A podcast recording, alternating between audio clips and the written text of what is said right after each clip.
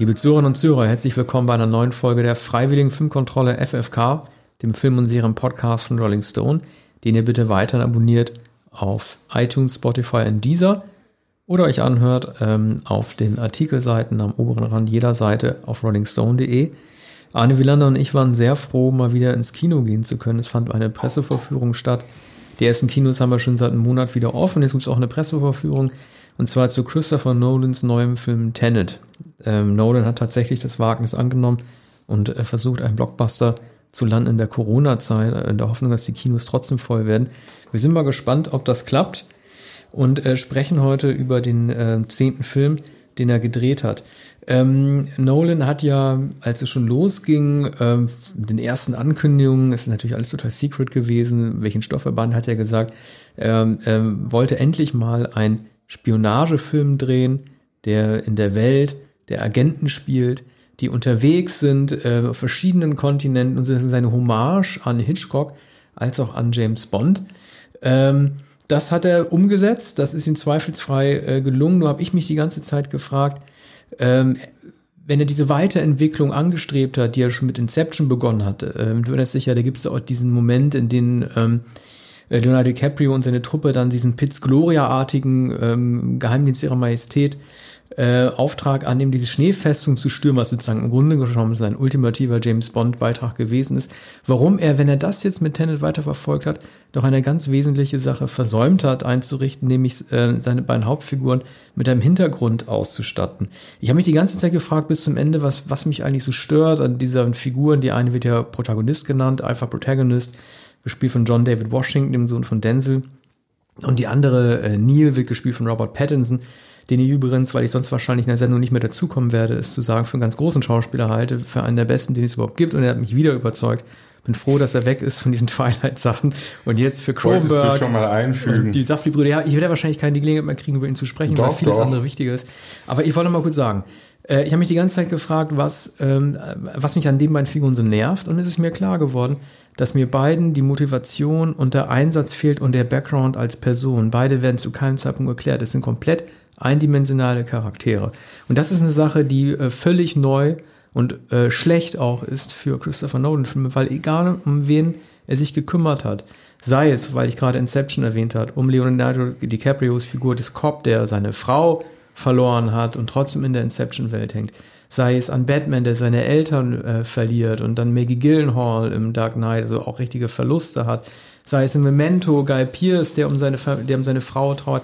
Jeder dieser Figuren übernimmt diese Einsätze, weil er an weil er Menschen verloren hat, weil er es wieder gut machen will, weil er an andere Menschen glaubt. Und diese beiden, man muss es einfach so sagen, Pappkameraden haben mich deshalb kalt gelassen, weil ich gar nicht weiß, für wen sie das tun. Es wird irgendwie angedeutet, dass John David Washington sich vielleicht in ähm, die Figur der ähm, Cat, also die äh, dritten Hauptfigur, äh, verliebt haben könnte. Aber auch das wird nicht weiter ausgeleuchtet. Und deswegen wurde auch so ganz künstlich auch dieser, dieser persönliche Bezug, diese Stakes, ne, also higher Stakes dann irgendwie mit ihrem Sohn eingeführt, um dem Ganzen so eine privatistische Ebene zu geben. Das hat mir überhaupt nicht gefallen. Ja, Cat wird gespielt von Elizabeth Debicki. Genau, so war's. die man Danke für den Hinweis. Mhm. Äh, Elizabeth Debicki, die äh, der Namen man vielleicht nicht kennt, die man auch aus Night Manager kennt. Ähm, die ist ähm, nahezu die einzige weibliche Hauptfigur oder die einzige weibliche Hauptfigur und eine von wenigen Figuren. Es kommt noch eine Inderin, eine ältliche Inderin, die ähm, eine, ja, wie kann man sagen, Gaunerin ist, die eine große Rolle spielt in diesem, und ich will es, äh, man kann es unmöglich zusammenfassen, äh, oder man kann kaum erklären, worum es geht. Aber es geht wie immer oder wie oft bei äh, Nolan wieder um die Zeitumkehrung. Es geht darum, dass auf verschiedenen Zeitebenen das Spektakel stattfindet. Und ähm, es ist etwa, man kann, kann es erklären, so macht äh, am Anfang des Films Nolan es selbst anhand einer Wissenschaftlerin, die Washington erklärt, wie ähm, dass eine ähm, Munitionskugel ähm, genauso zu ihm zurückkommt, wie sie von ihm fallen gelassen wird. Und unter also, sehr ne? hohem Zeitdruck. Das muss man auch mal sagen. Nolan-Filme, da wird die Wissenschaft innerhalb einer fünf Minuten Periode erklärt. Ja. Bei Interstellar auch schon. Ja. Geht ja sofort, ja. geht sofort ja. ins Raumschiff. Aber es wird, also es wird anschaulich anhand dieser, ähm, dieser äh, Munition, die, dieser kleinen Patrone, ähm, da äh, begreift man dann aber schon, es wird noch sehr, sehr anstrengend. Denn wenn es sich um riesige Detonationen, um Explosionen handelt, wenn es sich um Autos handelt, wenn es sich um Flugzeuge handelt, um den Rückstoß von, äh, von Feuersbrunst, ja, schließlich die Umkehrung von Hitze in Kälte.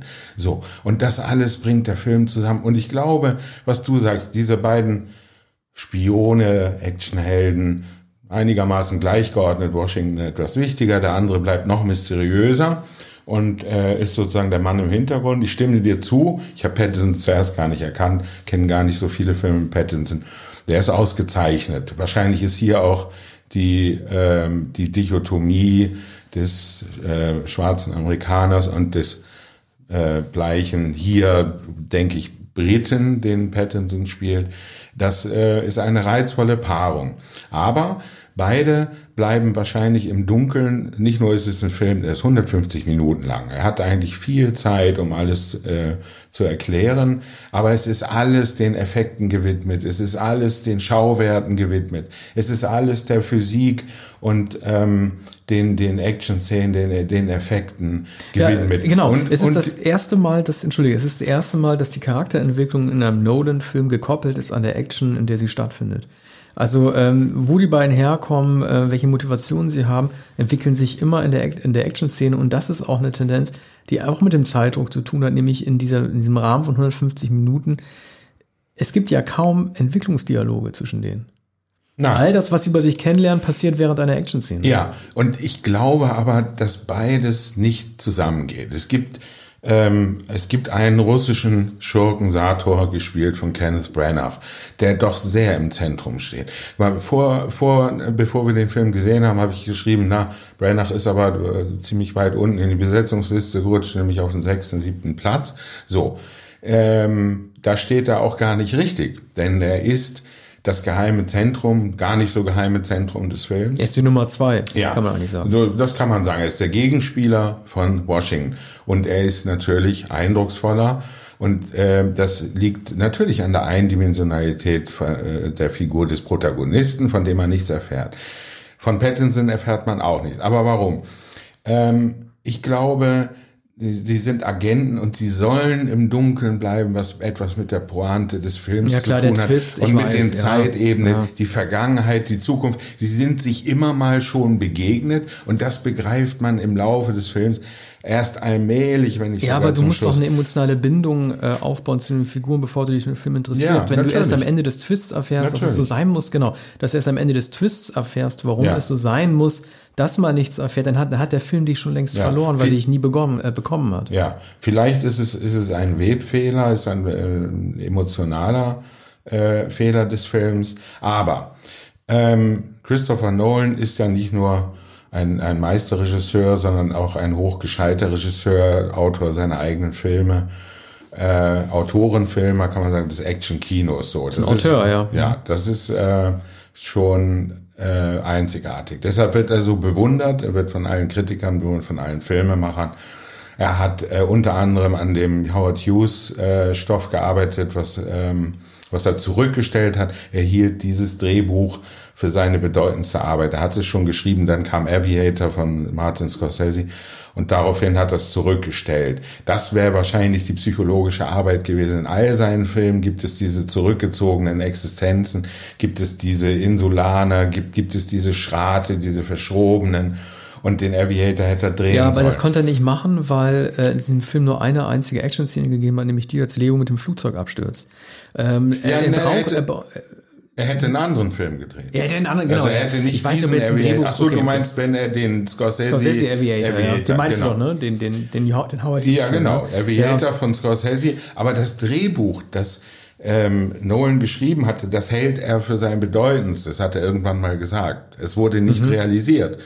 So, deshalb fragt man sich, was hätte er daraus gemacht? Ach so, natürlich, natürlich ja. die Flugszenen. Hughes ist in seinem Leben viel geflogen, hat unter anderem Catherine Hepburn befördert, die er äh, auch äh, hofiert hatte.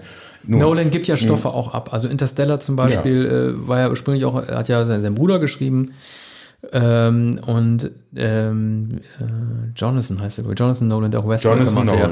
Und äh, Spielberg wollte Interstellar machen, hat es dann aber wieder abgegeben. Also ich glaube schon, dass sie, dass sie die Stoffe gut hin und her balancieren. Aber klar, er hätte aus Aviator einen ganz anderen Film gemacht, als Scorsese ihn letzten Endes gemacht hätte. Hätte wahrscheinlich am bestenfalls ja. auch nicht äh, Leo engagiert. Aber ich wollte mal kurz auf den Russen zu sprechen kommen, auf äh, Sator.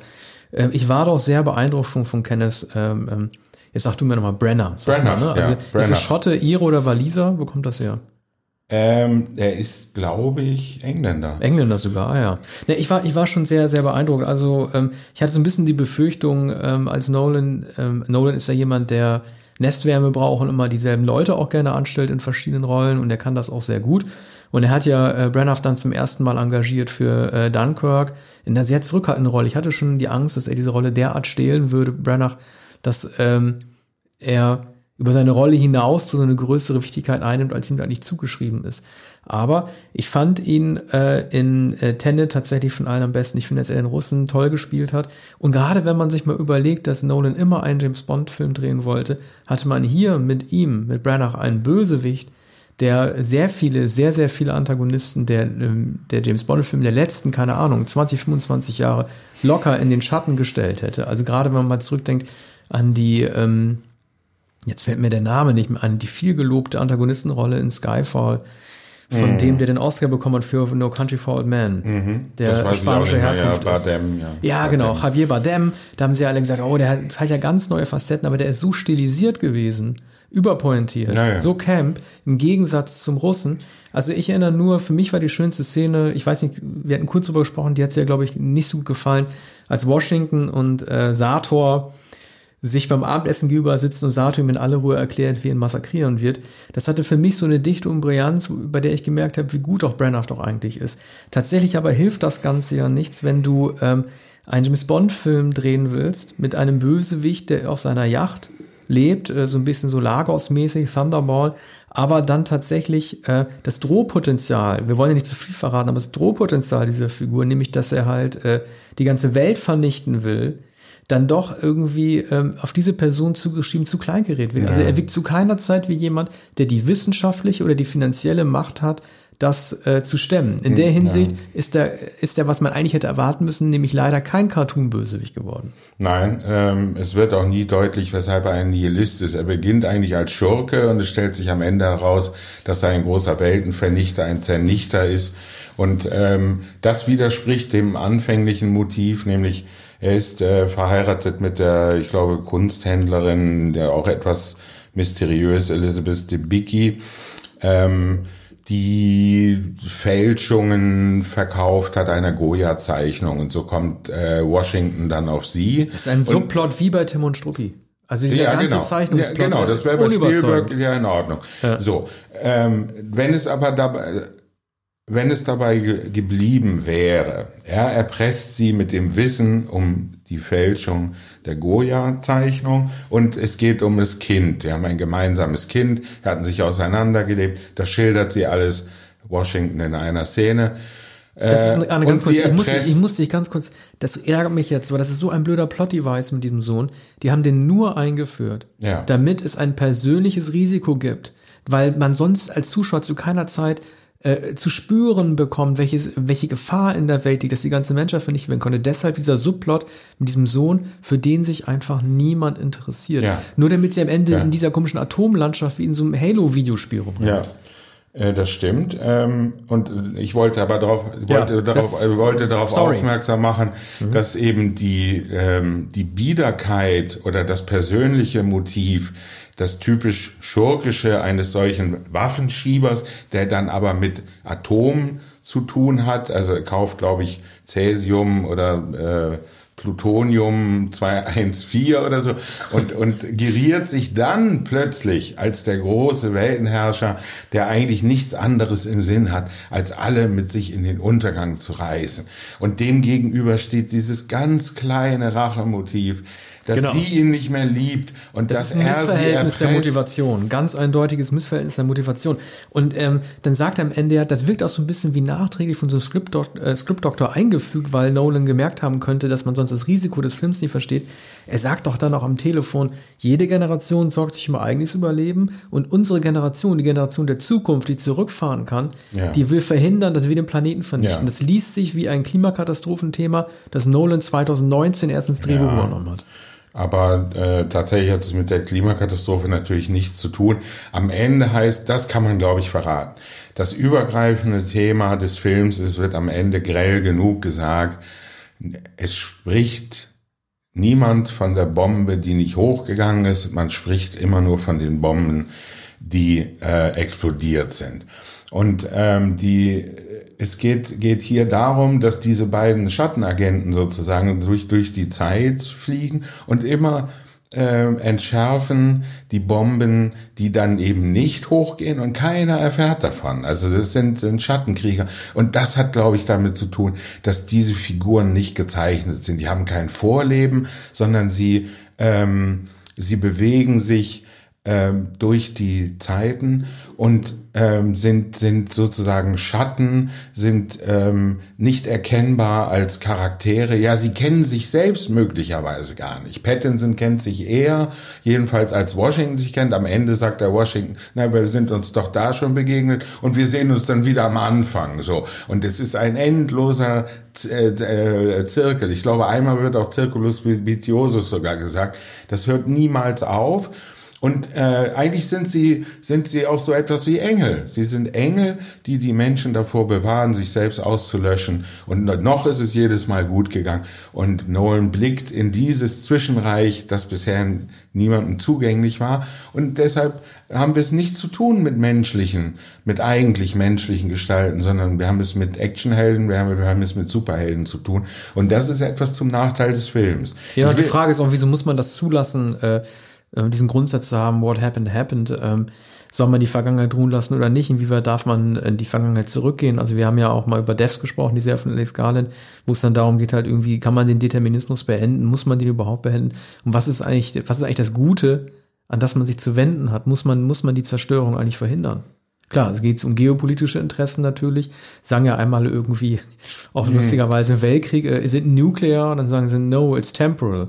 Das fasst es ja schon ziemlich gut eigentlich zusammen, dass es eigentlich nur um eine Dimensionfrage geht, der man sich stellt. Das Großvaterparadoxon wird doch auch erwähnt. Was passiert, wenn ich in die Vergangenheit Ja. reise, um den Großvater zu töten, weil er was Böses getan hat? Bedeutet das nicht, dass ich gar nicht existieren Das könnte? verweist ja Genau. sogar auf Back to the Future.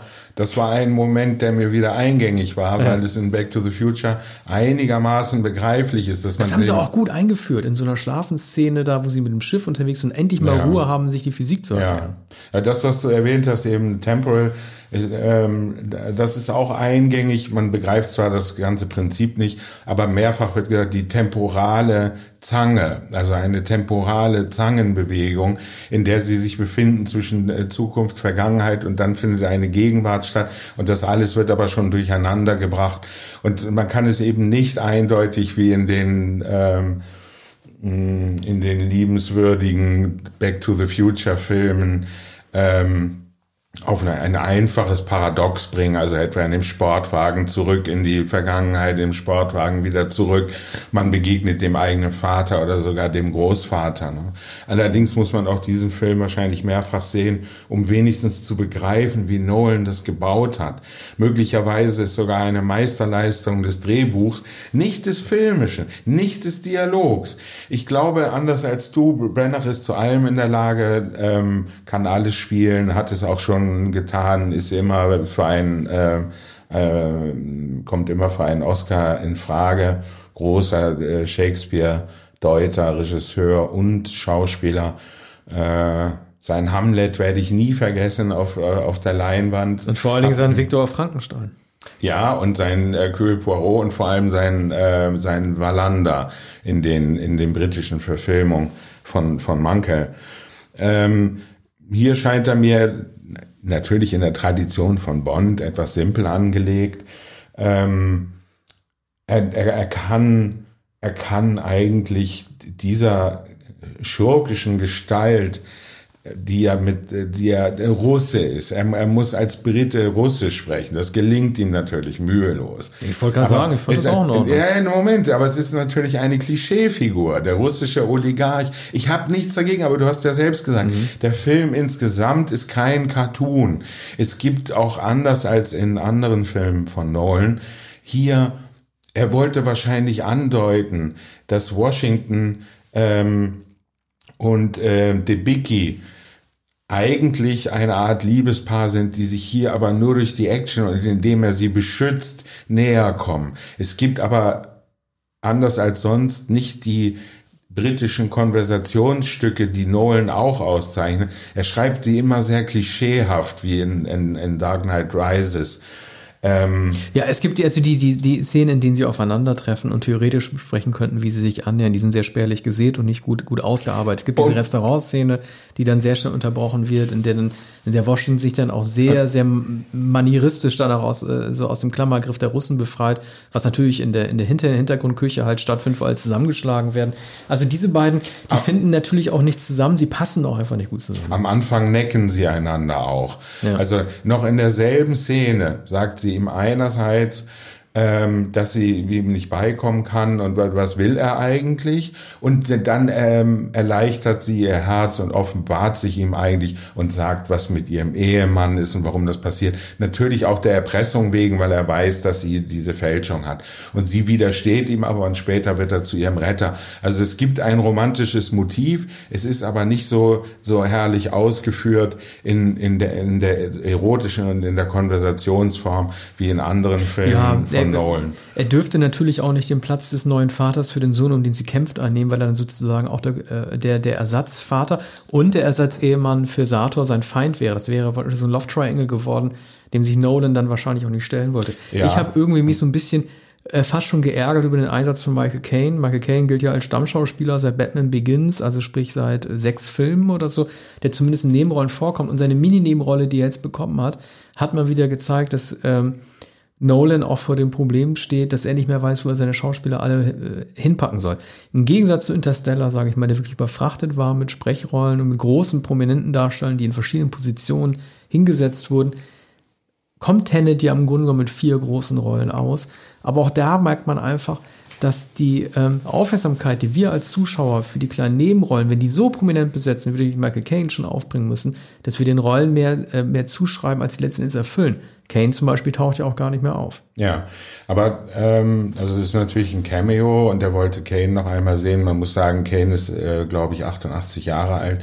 Er hat unter anderem ausgeschlagen ähm, einige Rollen, ich glaube sogar Honig im Kopf von äh, Till Schweiger. Äh, also Was der Nick Nolte äh, gemacht hat. Ja, ja in dem amerikanischen Remake. Ähm, ja, das wäre eine Katastrophe gewesen. Also es wäre wirklich ein richtiger äh, Schatten in seiner Filmografie geworden. Er, er, ist, er ist nun mittlerweile so ähm, betagt, dass man ihn, er sieht noch immer ähm, wunderbar aus und nicht wie 88, sondern viele Jahre jünger. Aber es war Nolan offenbar ein Anliegen, äh, ihn hier in der Rolle zu zeigen, nämlich natürlich eines, eines Mannes, der im Anzug in seinem Club sitzt und Washington kommt natürlich als Amerikaner herein und macht zwei Fehler. Er sagt, äh, äh, am, am Anfang nennt er ihn nicht Sir Michael Caine, den er trefft, also den Rollennamen der Sir und, und, und sagt dann zu, zu dem Empfangschef, naja, wenn Sie wollen, geht dann zum Tisch und, und begrüßt äh, Sir Michael Caine, der ja tatsächlich auch Sir ist, und sagt dann dem Kellner, ich nehme das gleiche wie er. Und der äh, Empfangschef sagt, ich schicke Ihnen einen, einen Kellner. So. Also ich, ich glaube, äh, das, das ist eine kleine britische Spitze. Noch etwas zu Michael Caine und zu der Anlage des Films.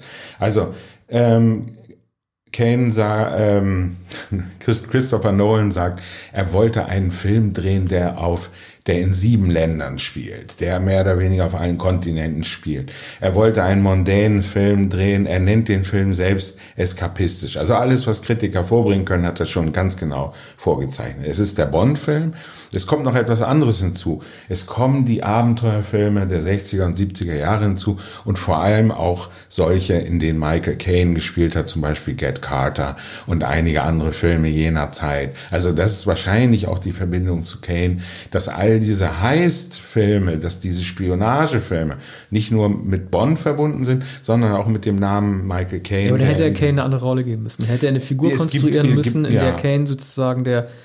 Ja, das Problem ist, er ist zu alt. Also du kannst ja nicht als Trainer oder als Godfather der Heist-Geschichte halt irgendwie inszenieren, äh, um sozusagen so eine augenzwinkernde Hommage an ihn zu machen. Aber du hast ja trotzdem äh, einen ganz wichtigen Punkt erwähnt, nämlich mit den sieben, mit den Kontinenten und den sieben Ländern und den Schauplätzen und so weiter. Ich finde, um mal bei dem Bond-Muster zu bleiben, entweder war es eine schlechte Arbeit des Location Scouts oder er war generell nicht so inspiriert, also vom Produktionsdesign. Ich habe selten einen Film gesehen, in dem die Schauplätze so unansehnlich gewesen sind wie hier. Also ich finde diese Verfolgung, ich sagte in Tallinn, die sieht extrem schrottig aus, ja, als hätte man die irgendwie in einer abgewrackten Stadt, Stadt gedreht und nicht dort. Ich finde also sozusagen die Umgebung in der Stadt findet sehr schlecht. Dann finde ich, wie besprochen, das Finale des Films, das in dieser äh, russischen verlassenen Atomeinöden stattspielt, das sieht aus wie irgendwie so ein, ja, wie so ein Potsdam-Babelsberg-Filmgelände oder irgendwie wie so eine Übertragung aus einem Survival-Videospiel. Also ich habe, ich, da weiß ich auch gar nicht, gegen wer, wer da gegen wen kämpft. Das ist überhaupt nicht einsehbar, wie die US-Truppen dann gegen Sators Truppen antreten. Das ist total schlecht gelöst. Dann gibt es mittendrin sehr viele Szenen, die auf Schiffen spielen, so Nordseeartig, ja, also wir befinden uns irgendwie in der Nähe von Kiel, so sieht das aus. Ganz una- unangenehm anzusehende Gischt. Dazwischen immer Washington wieder irgendwie, sollte wahrscheinlich eine Charakterfacette sein, immer seine Klimmzüge macht, wahrscheinlich damit er sich irgendwie beruhigt. Auch das ist nicht weiter ausgeleuchtet. Was mich am meisten genervt hat, das war, wie Debicki dann auf einmal dann an so einem griechischen Balkon steht über so einer Klippe äh, was irgendwie auch total Greenscreen-mäßig aussieht und untypisch für Nolan, der eigentlich mal Originalsachen dreht. Also ich finde auch, dass er ganz schnell fotografiert ist, der Film. Ist, ist, Entschuldigung, ist es sein Stammkameramann? Er hat irgendwann gewechselt. Er hatte die ganze Zeit mit Wally Pfister zusammengearbeitet. Jetzt, mit, mit, jetzt arbeitet er mit Heuti von heute mal zusammen. Ich glaube, seit, seit Interstellar, der eigentlich sehr ähm, souverän ist als Kameramann. Und ähm, ich weiß, ich, ich weiß nicht, ob es ein Problem ist, nur der Kamera ist wahrscheinlich ein Zusammenspiel verschiedener Faktoren, aber ich finde, dass der Film auch, auch nicht gut aussieht. Ich finde, dass er nicht gut aussieht. Und was du auch erwähnt hast, vorhin, bevor wir jetzt auf Aufnahmeknopf gedrückt haben, ist der, äh, ist der Tonschnitt, ist der Sound. Der Film ist einfach zu laut. Und das Problem hat äh, Nolan seit, Insta, äh, seit Interstellar, das ihm zu Recht vorgeworfen wurde, er ist zu laut in den Action-Sequenzen. Diese Kritik scheint bei ihm nie an, angekommen zu sein, denn er bleibt auch so laut. Dunkirk war auch schon ein sehr lauter Film. Ja, also es ist in, in so einem riesigen Kino, wenn die Soundeffekte ohnehin so laut sind und immer lauter als die Dialoge. Ich habe das bei ähm, ähm, bei Nolans Filmen, aber auch zu Hause gemerkt. Da sind die Action-Szenen und das sind ja sehr, sehr lange.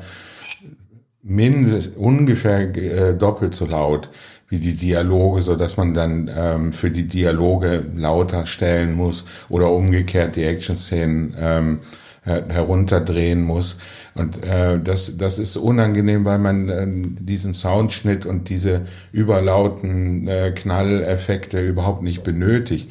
Denn ich glaube hier, dass äh, äh, heute mal oder dass Nolan und heute mal hier in den Autoszenen etwa doch Verblüffendes zustande bringen. Ne? Auch in der Tradition von Bullet äh, ist, ist da eine ähm, mindestens eine Autojagd, die sensationell ist und dann die später ist erst einen Tag her, aber ich habe öfter noch daran gedacht. So, Ja, aber äh, sie haben ein ja. Versäumnis. Sie hätten es in der Stadt machen sollen. Und zwar äh, in Häuserschluchten und nicht auf einem es noch Highway. schwieriger Ja, geworden, eben, aber sie haben damit haben sie sich halt auch nochmal leichter gemacht. Auf einem Highway zu drehen, den du absperren kannst, wo du jedes Auto kontrollieren kannst, wo du Autos durch die Gegend Mhm. werfen kannst, ohne dass Häuser äh, demoliert werden, ist natürlich ein bisschen einfacher, als wenn die jetzt Ja. New York genommen hätten. Aber wir sind natürlich abgeklärt und blicken auf mindestens, naja, ich will nicht lügen, bei dir sind es vielleicht 40 Jahre Actionfilme zurück, ne? Und äh, was junge Leute davon halten, das können, gut, die kennen die Superheldenfilme natürlich, aber die werden wahrscheinlich begeistert sein von dem, was man, was man hier eben, das nicht digitale, das muss man auch sagen. Es gibt eben keine digitalen Hintergründe, sondern es gibt das, was man aus Filmen wie Top Carpi kennt. Du sagst, der, der Film sieht nicht so schön aus wie Filme wie Top Carpi, die viel langsamer sind. Cat Carter, äh, Filme der 70er. Ich, ich nenne sogar Abenteuer in Rio, ein französischer Film mit Jean-Paul Belmondo von 1963. Aber ähm, das Mondäne ist zumindest beabsichtigt bei der, bei der Yacht. Du hast recht, es ist nicht richtig ausgeführt. Es ist manchmal nicht mal so herrlich wie zum Beispiel in Sag niemals nie, dem äh, Bond- Bond-Film mit, mit Connery. wo Disco Brandauer Volante. dann, ja, Das schöne Schiff. Ja. Auf dem Lagos war, ne? Genau, genau. Und äh, Ein das, toller Titel, das bleibt unvergesslich. Äh, es gibt ja ein Katamaran, das ist sehr, das ist sehr gut gemacht. Katamaran muss sein, es muss das Frachtschiff eigentlich sein, es muss die Yacht sein.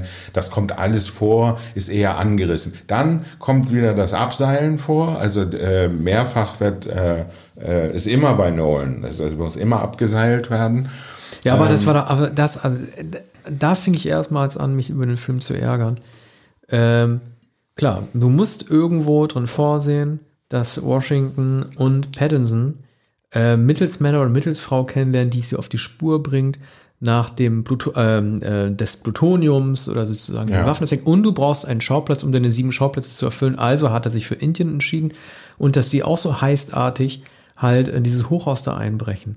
Aber äh, wenn du überlegst, wie, wie lang die Szene insgesamt ist, die geht keine zehn Minuten.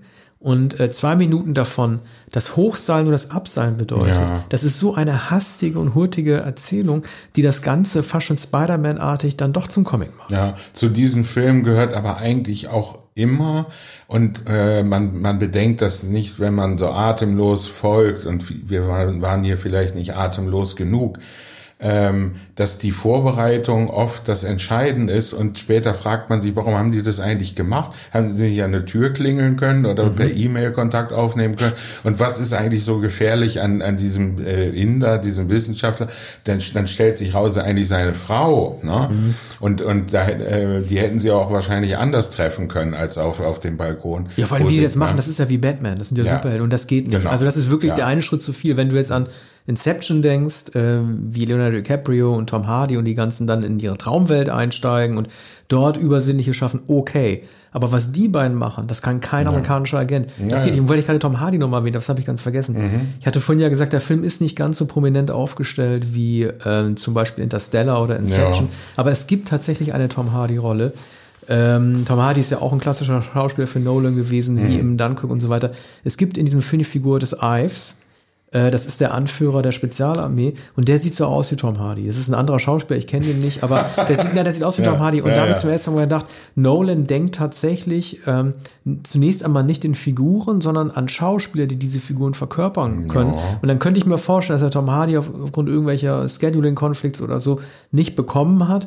Aber er wollte unbedingt einen Tom Hardy haben für diese Anführerrolle in diesem äh, Platoon und hat deswegen dann jemanden genommen, der so aussieht wie er. Der, also die, die Mimik ist dieselbe, die Gestik ist dieselbe, die Art, die Art zu sprechen ist dieselbe. Also würde, würde mich echt mal interessieren, ob er nicht versucht hat, Tom Hardy für diese Rolle zu gewinnen. Wahrscheinlich, das sind natürlich Details. Also Lud Ludwig Göransson hat, hat die Musik geschrieben statt Hans Zimmer. Ist auch schon äh, einigermaßen bemerkenswert. Ja, der hat ja den Oscar bekommen für seine Nichtmusik bei Black Panther. Ist ein reiner Soundeffekte-Mensch. Ich sage nur immer, Temp Music ist das Schlechteste, was der Soundtrack vielleicht passieren konnte. Es gibt keine einzige, gut, man muss ja nicht äh, ein Leitmotiv verlangen von einem symphonischen äh, Or Ja. Orchester, aber, aber dass du wirklich nur noch mit Soundeffekten arbeitest und nicht mehr Gefühle durch äh, Melodien erzeugst, das finde ich richtig Ja, erbärmlich. es gibt so wenige Gefühle. Es gibt verhältnismäßig wenige Gefühle. Es gibt mit Debicki wenige Gefühle. Es gibt äh, bei, bei ähm, Kenneth Branagh nur die Gewaltausbrüche. Da gibt es keine romantische Szene. Am Ende will sie, äh, und, und das ist dann schon eine Scharade, will sie ihm noch einmal den Rücken einreiben mit, mit, mit, äh, mit dem Öl. Und, und das kann sie dann schon nicht mehr, weil er die Welt ähm, äh, zum Untergang bringen will. Ja, dass er da ne? auch noch drauf reinfällt. Ich finde, das ist auch nicht Er gut fällt gespielt. drauf rein, ja. Das ist auch nicht gut Siehst du, gespielt. jetzt worden. sagst du selbst, ist nicht so gut. Ja, von beiden dann, also in der- in der Diade, Ja, aber nee, du- ist beides nicht. Ja. Nee, weil die Szene, weil die Szene so unglücklich ist. Es ist ja alles schon vorbei. Also sie, sie, sie sagt am Anfang schon, sie hat äh, beim, beim vergangenen Yachturlaub, um ihre, um, um an den Sohn, um den Sohn zu behalten, hat, hat sie versucht, ihn noch zu beschwichtigen. Aber es war ihr nicht möglich aus dem Ekel. So den ganzen Film übersitzt sie also immer noch bei ihm rum.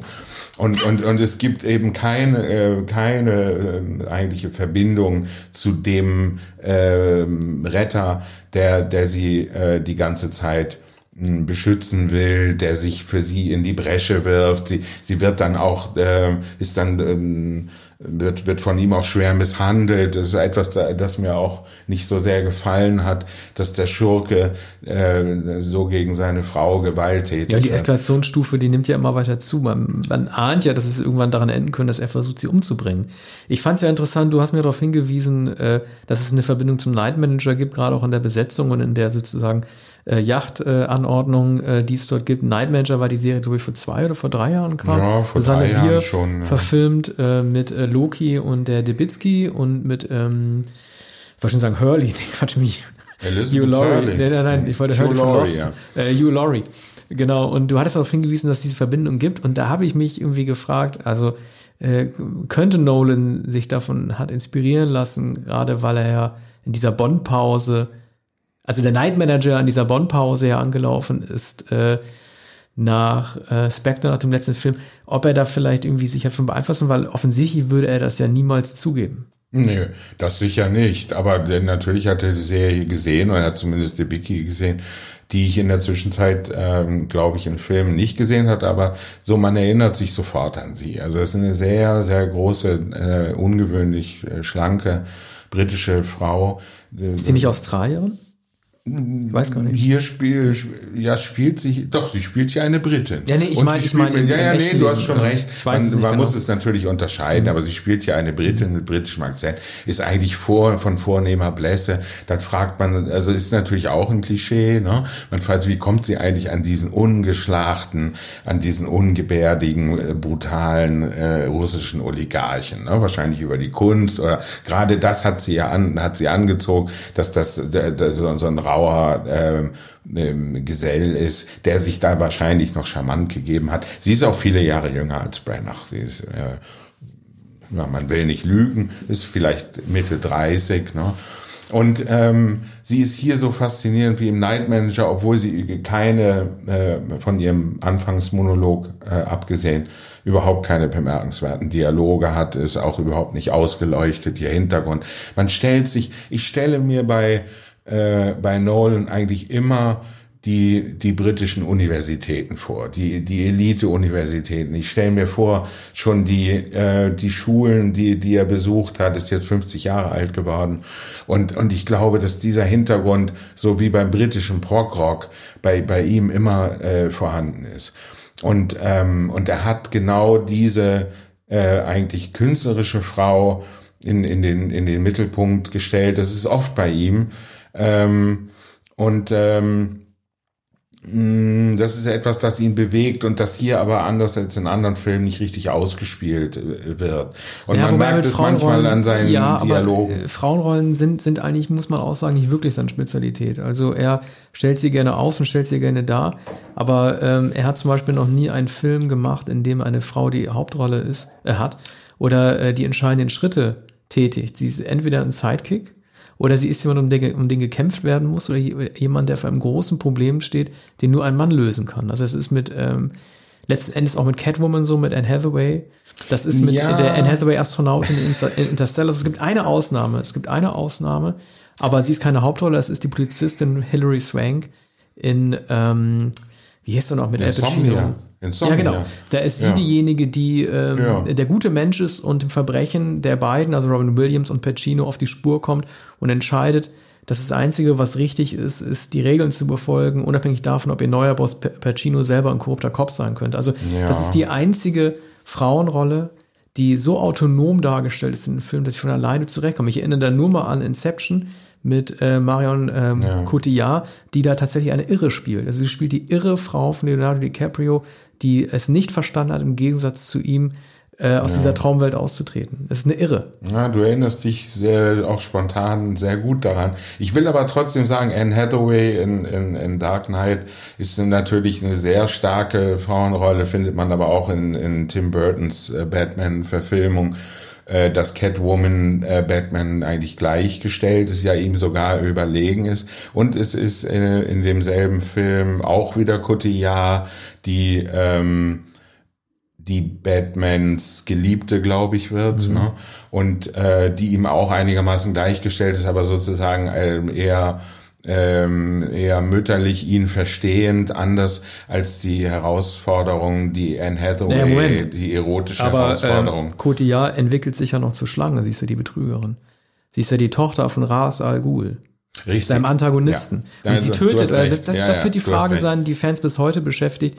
Verpasst äh, sie Batman den tödlichen äh. Messerstoß, der dazu führt, dass er sein Schicksal anerkennt und sich mit Atombombe und so weiter oder er überlebt, ist halt die Frage. Aber da auch da ist Mhm. die Frau ja die Schlange. Ja, naja, gut. Aber so Catwoman wird man nicht als Schlange Nein, das bezeichnen. nicht, aber es Also, sind immer, ja. nein, also gut, also äh, Catwoman ist die Frauenfigur, die ihm gleichgeordnet ist, Mhm. aber die ihn auch nicht übertrumpft. Ja. Sie legen sich gegenseitig rein und am Ende denkt Catwoman ja irgendwie, na Moment, Moment, Catwoman sagt auch am Ende, also sie stehen ja dann irgendwie, also sowohl hier Ned Flanders, also sprich hier Gary Oldman in der ähm, Officer-Rolle und Catwoman stehen ja Batman gegenüber und sagen ja, was machst du da und dann, äh, ne, du willst mit der Atombombe weg, wegfliegen und dich opfern und dann gibt ja auch ähm, ähm, Batman dann auch, ich weiß nicht, ob er vorher schon seine Identität an beide preisgegeben hat, aber er erklärt dann ja Klartext, was er macht und dann erkennen sie, also die letzte Trumpfkarte, die letzte Trumpfkarte hat tatsächlich Batman, der offen lässt, ob er stirbt oder nicht. Und Michael Caine sieht die dann ja in Italien sitzen, was ein Traum sein könnte und so weiter.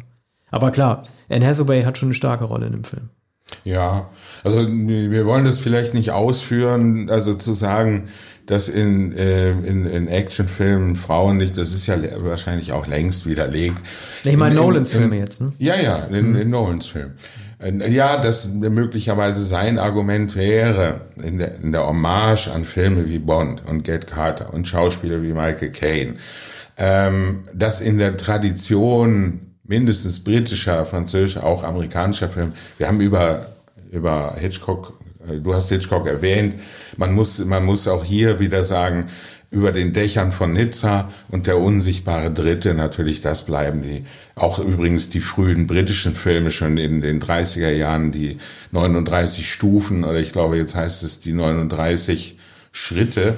Actionhelden im Smoking, so wie halt Gregory Ja. Peck. Ähm, und ähm, das ist ja dann letztens Nolans alter Ego, ist auch der Regisseur, der immer im, im Anzug, äh, nicht Gregory Peck. Doch, Gregory, ja, nicht Gregory Peck. Cary Grant. Also Cary Cary Grant, Grant, natürlich in äh, North Gregory Peck hatte auch oft den ja. Anzug an. Aber äh, Nolan ist ja auch der Anzugträger, der immer nur im Anzug zum Set geht. Also er sieht sie wahrscheinlich äh, tatsächlich als das alter Ego dieser Figuren. Ja. der, der 60er Jahre oder der späten 50er Jahre, der dann irgendwie diese Noblesse dann auch auf den Drehort überträgt. Ja, und ich, und obwohl er natürlich, also mit, mit Hitchcock verbindet ihn manches mit, ähm, und äh, das le- ließe sich noch genauer untersuchen. Er geht aber natürlich über Hitchcock die, die Abenteuerfilme hinaus, indem er auch Science, Science Fiction äh, im Blick hat. Wir wollen uns über die physikalischen Implikationen bei Tenet nicht auslassen, das, das kann man nicht erfassen. Und es ist natürlich auch ein, ein Nachteil, dass man immerzu darüber nachdenkt und dass man die Effekte nicht richtig erfasst, wie das auf der Zeitachse nun äh, vor sich geht, wie man in die Vergangenheit zurückreisen kann, was er da ver, ver, verhindern kann, auf welcher Ebene sie sich gerade befinden.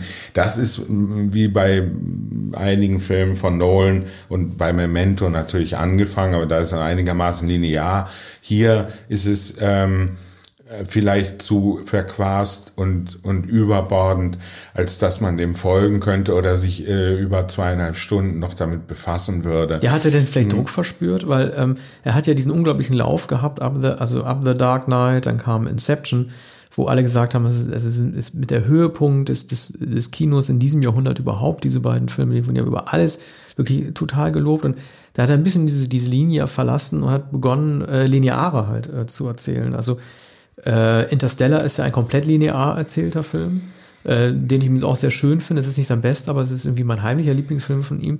Und Dunkirk, wo er so ein bisschen bemüht schon wieder versucht hat, verschiedene Zeitebenen einzuführen, äh, aus verschiedenen Perspektiven der Kriegsteilnehmer. Äh, ich frage mich, äh, ist Tenet der erste Film, der wirklich einen Druck verspürt hat, wieder so ein bisschen so, wie man sagen würde, zerebrales Kino zu machen? Ja, das könnte sein. Also natürlich ist die ähm, der mondäne große Actionfilm, der alles verbindet, äh, der vielleicht sogar noch die Einnahmen schwer vorstellbar, ich glaube vom letzten Dark Knight überbieten könnte. Äh, das war vielleicht auch ein Movens, aber ich glaube, für ihn ist der ist das Kino sowieso der der allergrößte Sandkasten, den es gibt und in dem er ähm, als ewiges Kind spielen kann. Und in diesem Film ist es vielleicht noch spürbarer als bei anderen, dass er experimentiert und natürlich auch nicht mehr recht vorankommt. Ne? Er war im Weltall, er hat, er hat schon alle physikalischen Probleme gelöst, er war, er war der Zauberer vom, von Prestige. Jetzt ist es erst sein zehnter Film, ähnlich wie bei Tarantino. Nach zehn Filmen ist eigentlich alles ausgeschritten. Ja. Und, und, ich frage mich und, dann, ob er nicht besser eine Serie hätte machen sollen. Denn dann wären die Sachen auch nicht so cramped. Also dann hätte er irgendwie, wenn er, äh, also die Vorwürfe, die man bei Interstellar schon getroffen hat, eben war noch der Bauer irgendwie auf dem Feld, zehn Minuten später, als ja. man erkannt hat, er kann immer noch ein Raumschiff fliegen, darf ja, er schon ja. irgendwie zum Wurmloch. Und das ist halt die Frage, ob man dann nicht äh, ob, ob, das, ob das Format, na klar, also Nolan würde niemals eine TV-Serie drehen. Er wehrt sich ja vehement, ja, auch gegen das TV-Format. Er ist der IMAX-Typ, die drei Meter breite Kamera und so. Ja, das sagt er immer. Alles auf IMAX ja, gedreht, die Riesenkamera, die Und er will der letzte Regisseur ja. sein, der keine Serie dreht. Aber bei solchen Sachen wie Tenet fragt man sich doch, ob das nicht, ob das nicht äh, ein äh, bisschen hätte ent, äh, entworren werden können, länger gezogen werden können in, ja. in Fünfteiler oder so. Ja, aber ich glaube, der, der will das riesige Format.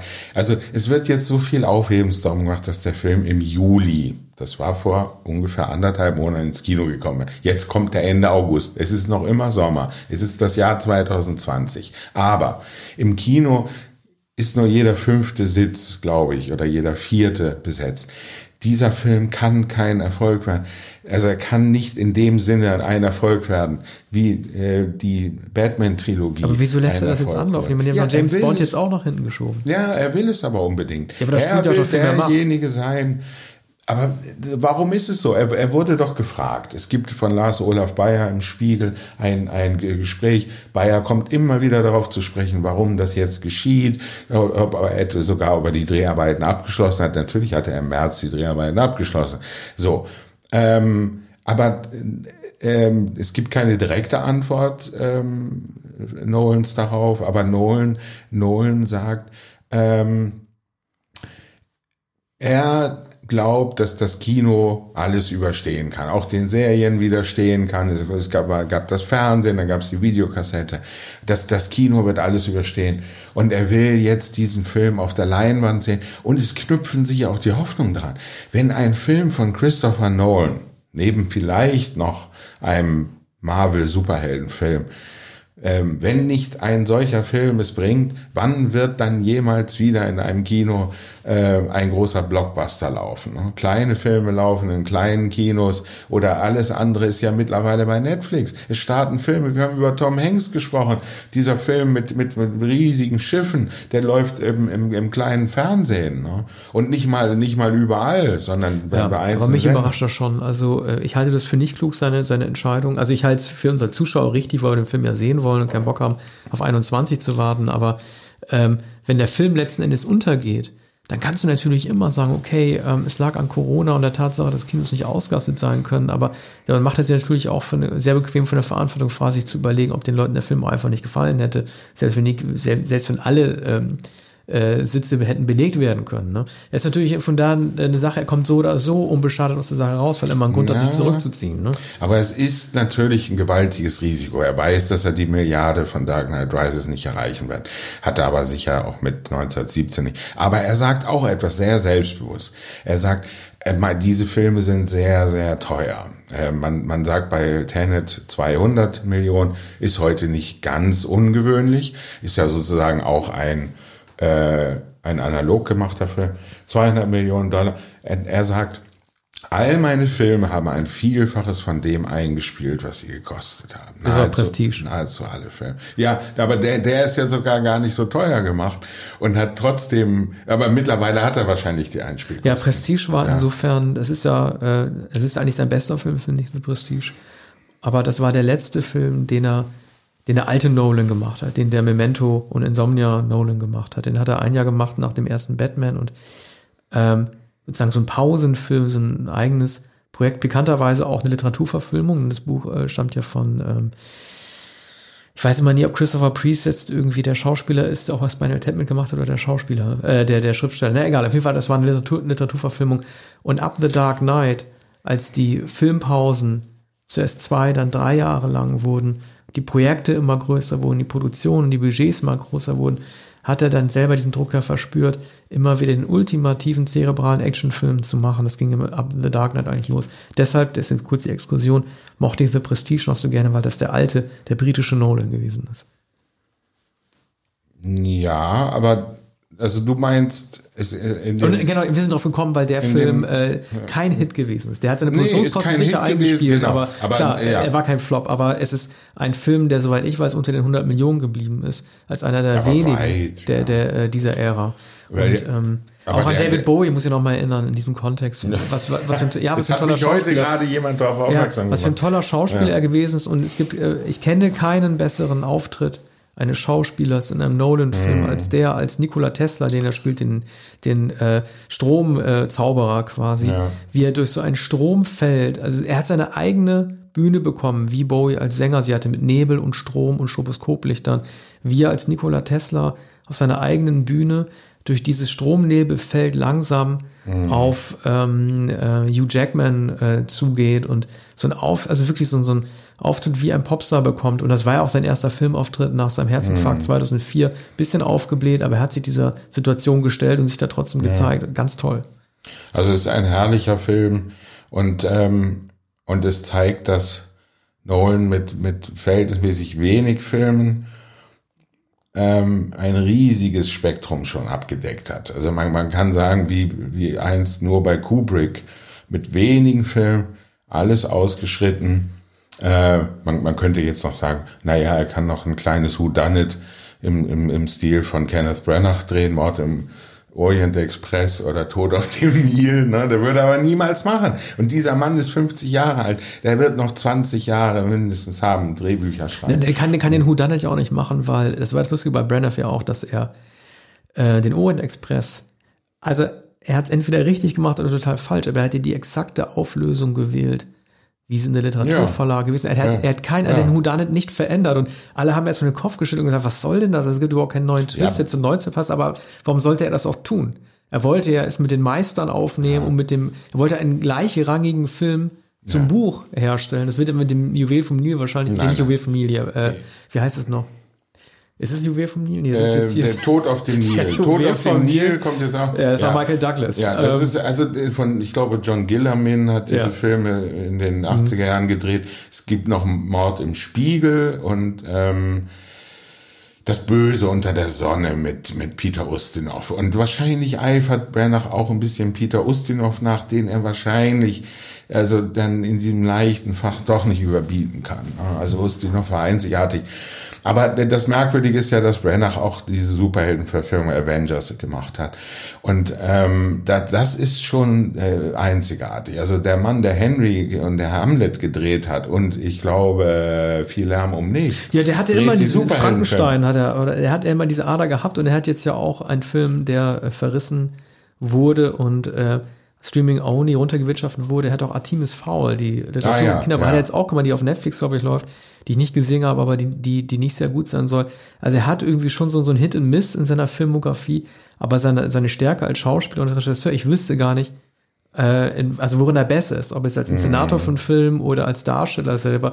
Es gibt eigentlich auch sehr selten, dass jemand, der als äh, Regisseur auch mit groß geworden wurde, äh, groß ja. geworden ist nach dem Theater, dann auch so, so dominant und so gut ist als ja. Schauspieler. Der aber auch schon als, wir sprechen immer wieder von Shakespeare-Mimen, auch hier bei Brenner hatten wir es schon längst mit einem Shakespeare-Mimen zu tun, als er äh, den Henry gedreht hatte. Und gleich am Anfang auch mit mit Oscar-Nominierung. Und äh, später, äh, der Hamlet ist untergegangen aus dem Jahr 96, glaube ich. Damals auch in, in vier Stunden. Ja, und und ich habe keine Sekunde davon bereut. Und Jack Lemmon spielt so, einen, so einen kleinen, äh, eine kleine, kleine Nebenrolle am Anfang, ist, spielt er eine. Ach, hat er noch gelebt, ja? Ja, ja. Wann ist er denn gestorben eigentlich? Ähm, ich glaube ähm, um 2000 vier, ah, zwei, okay. vier und ähm, ungefähr. Und ähm, also das war, waren einige Jahre. Und da spielt spielt er also eine Palastwache. Das habe ich in Erinnerung und äh, die, den, die fulminanten Auftritte von äh, Kenneth Branagh in dem Film. Der, der ist auch wunderbar inszeniert, wie wie fast alle Shakespeare-Dramen. Hier kommt ihm die Kamera natürlich sehr zugute auf der Bühne. Es ist fast immer flach. Man wartet immer auf den Moment, dass sein oder nicht sein kommt. Das ist hier über, überhaupt nicht, sondern äh, es wird mit, mit allen Mitteln eingesetzt. Natürlich, damals sind nur kunstsinnige Leute hingegangen, die im Theater auch den Shakespeare sehr nebenbei gesagt, äh, äh, Harold Bloom, ein großer äh, amerikanischer Theaterwissenschaftler, hat gesagt, man darf Shakespeare niemals sehen, wenn es auf die Bühne gebracht wird. Alles schlecht. Nie schaue ich eine Shakespeare-Inszenierung. Man muss es lesen. Aber so wie, wie Ham, äh, Kenneth Branagh Hamlet inszeniert hat, äh, wunderbar. Und mich freut es aber schon, dass er diese originalgetreuen, er, er hat Shakespeare natürlich originalgetreu verfilmt und er will Agatha Christie auch originalgetreu verfilmen. Dass er natürlich mit Sidney Lamets früher Fassung von ähm, Mord im Orient Express dass er das nicht überbieten konnte, das wusste er natürlich auch. Da war ja trotz äh, mindestens ähm, einem, einem Dutzend großer Schauspieler, war es ja auch gar kein Ja, mir tat es halt auch so leid um sein Bart einfach. Also äh, es mhm. war halt ein zeitgenössischer Bart und irgendwann haben ja. sich alle nur darauf eingeschlossen zu sagen, versucht er damit nicht eine gewisse von, von Sympathie zu erwecken, die äh, dem, äh, der schwachen Umsetzung irgendwie nicht mehr angemessen ist. Mir hat der ja. Bart gefallen. Ich war ein großer Fan des Barts. ja. Ja, so, das kann man immerhin sagen. Wie ja. ein Glücksrad, das man drehen kann ja, mit zwei Zeigern. Ja, ja, genau. Genau. Ja, und, und sogar da wird gesagt, nein, das war nur so leicht gezwirbelt bei Peter Ustinov und das kann Branagh mhm. äh, nicht überbieten. Übrigens, es hat ja in Mord im Orient Express hat Peter Finch die Rolle gespielt, heute eigentlich gar nicht in Erinnerung. Jeder fragt sich, warum hat nicht Peter Ustinov? Ja, weil es keine britische Verfilmung war und Peter Finch, ein sehr eindrucksvoller Schauspieler, aber der hat 74 Mord im Orient Express gespielt. Nein, aber was ich sagen will, Branagh behauptet sich in Hollywood jetzt vollkommen anders als vor 25 Jahren, der vor 30 Jahren, als er der große Hoffnungsträger war und sogar bei diesen Superheldenfilmen. Und, und äh, diese Superheldenfilme sind vielleicht gar nicht so sehr verschieden von diesen Shakespeare-Filmen. Ja, er, ist, er, ist, er hat sich äh, darauf eingelassen, zum Mitspieler zu werden, statt einer, der, mit dem Kopf durch die Wand fällt. Und er hat deswegen ja auch mit dem, ich weiß nicht, ob er bei beiden Torfilmen die Regie übernommen hat oder nur bei dem ersten oder ja, zweiten. Das weiß ich Aber auch nicht. Äh, dieser nordische Götterstoff ist natürlich genau das, was zu ihm passt. Das ist natürlich viel besser, als wenn er sich jetzt Spider-Man ähm, gewidmet hätte, wo einer von der Spinne gebissen wird oder ähm, dem Hulk, äh, der leider nie ja. wieder einen eigenen Film bekommen hat, wo es dann irgendwie dann darum geht, dass man mit Vaterproblemen zu kämpfen hat. Was, na, wobei, das hätte ja, ja irgendwie Hamlet-mäßig auch zu ihm gepasst. Dass genau. er, wenn er den, den Hulk benommen, der Hulk ist ja sozusagen so die tragischste äh, ähm, mhm. Marvel-Figur von allen, weil diese Wut, die er entwickelt, ihn zum Ausdruck bringt, natürlich einfach nur das, das Symptom dessen ist, ja. dass sein Vater ihn nicht liebt. Ne? Also vielleicht hätte der Hulk noch gut zu ihm gepasst. Deswegen hat sich Ang Lee ja auch den Hulk damals einmal vorgenommen, in einer, wie ich anmerken möchte, sehr unterschätzten äh, Verfilmung. Ich liebe, ich liebe diesen Film, aber ähm, Hamlet und Hulk, natürlich Kenneth Branaghs größte Rolle wäre der Hulk. Er müsste den Hulk spielen und den wünsche ich mir noch von ihm. Ja. Denn der Hulk ist mindestens so groß wie, na jetzt versteige ich mich, ist nicht so groß wie Hamlet, aber danach kommt schon sehr bald der, der Hulk und ähm, für unsere Generation, für mehr oder weniger alle. Wann wurde der Hulk in den 40er Jahren erst äh, Ach, Das weiß ich nicht. Das weiß ja, ich nicht. aber so äh, alle, die mit Popkultur zu, äh, zu tun haben, lieben den Hulk. Und ja, die denken an diesen, an diesen Lou äh, Ferrigno Hulk, ne, wo man dann sich, wo man dann, in, in, ich glaube Ende der 70er die Serie gemacht hat, wo man gesagt hat, okay, ja. man kann den Hulk nur darstellen, indem man einen Bodybuilder nimmt. Also Lou Ferrigno war ja auch ein Bekannter und ein Konkurrent, aber auch ein Freund von Arnold Schwarzenegger als Mr. Universum und der dann sozusagen, ich weiß gar nicht mehr, wer die, wer den Original äh, Bruce Banner dann irgendwie mhm. gespielt hat. Aber Lou Ferrigno war auf jeden Fall der Hulk und später, als ja. er in Lee kam, konnte, mit, konnte man mit Effekten schon eine digitale Figur. Ja, und das war doch Eric, Eric Boehner. Eric Boehner hat den Wissenschaftler Eric gespielt. Boehner. Und Nick Nolte, ja. den, den Vater, der ihn nie akzeptiert ja. hat. Und, und also ich fand Eric, den Film Eric toll. Boehner ist ja zwar ein muskulöser, aber nicht gar so kräftiger Mann. Ja, vor allem muss der Hulk ja, wirklich halt auch drei Meter hoch sein oder so. Ja, das, ja, das kannst genau. du durch Kostüm ja, ja nicht und deshalb Branagh, der ein, ein, ein schmaler Mann ist, ja. der muss den Hulk darstellen. Stimmt. Aber so, ich ja. will, wir, wir haben unsere Rollen etwas vertauscht. Wir haben, ich hab, äh, war gestern, ähm, ich war gestern zunächst niedergedrückt. Du hast jetzt mehr Einwände gegen, gegen Tenet vorgebracht sogar als ich. Aber das hängt damit zusammen, dass ich jetzt überhaupt erst auf den Nolan-Trip gehe, auf dem ich vorher nicht war. Ich beginne jetzt mit meiner Reise durch Nolan und ähm, und fahre jetzt gleich fort ähm, die zehn Filme rückwärts sozusagen. Invertiert. Ja. Äh, genau, okay. die Inversion. Ja, ähm, wir haben ja, gerade, ich glaube, wir haben, ich glaube, ihr könnt euch darauf einstellen, dass wir irgendwann nochmal, äh, ich soll schon wieder sagen, auf der Suche nach dem Juwel, äh, nach dem Juwel vom Nil. Wie heißt der, der Nil-Film? Äh, Tod auf dem Tod Nil. auf dem Nil. Und, der ähm, kommt ja auch bald ins Kino Ja. mit einer Verfilmung. Also vielleicht werden wir in der FFK auch nochmal drüber sprechen, das überlegen wir uns nochmal. Oh ja, das möchte ich sehr gern, denn ich habe in den Filmvorführungen an der Schule, wo in der Aula äh, Filme gezeigt wurden, habe ich mindestens dreimal Tod auf dem Nil gesehen. Also Es war noch so ein kleiner Projektor, man konnte aus, aus einer, einer äh, Filmothek, konnte man so Spulen leihen und die wurden dann auf, auf einen, äh, ja, es war mehr oder weniger so eine ausgezogene acht. Leinwand, ja, ja, wie, wie, wie man im, im, im Biologieunterricht noch in den 80er Jahren Ja, das, das Filme gesehen hat, noch. ja. Ja, Ja. Mit irgendwelchen Käfern, die aus der Erde ausbrechen. Und dann so Okay. abgespult und da saß man so auf Stühlen und jeder hat 1,50 gezahlt. Und das, es war ein, ein billiges Vergnügen und man hat geschaut, wer sonst noch aus anderen Klassen da ist und ob man ein Mädchen kennenlernt. Ja, man hat das Rattern gehört. Und weißt du, das Rattern dieser Ja. Spulmaschine, Genau, die Spulen. äh, das in den, äh, das in ganz vielen Schulfilmen vorkommt, aber auch in so Sachen, auch in so Filmen wie bei Gremlins oder so. Ja. Äh, Der Raum wird dunkel, du hörst das Rattern. Ja. Manchmal passiert was. Es war eine gute Steilvorlage für Streiche oder, oder auch Mhm. für Horrorfilme. Also dieses Tonelement, man, es gibt ja oft immer so Listen, diese Töne gibt es heute Mhm. nicht mehr, wie das Modemgeräusch und so weiter. Das gehörte für eine Kindheit in den 80ern auch mit dazu, Ja. dass man mit diesem Geräusch zu kämpfen hatte, dass man manipulieren wollte oder irgendwie Quatsch gemacht hat. Aber wenn man, wenn man das lauteste Knallen hören will und die lautesten Explosionen, dann muss man jetzt in das IMAX-Kino gehen und Tenet von Christopher Nolan. Genau. Also bis Ja, demnächst. Vielen bis Dank. bald. Ciao.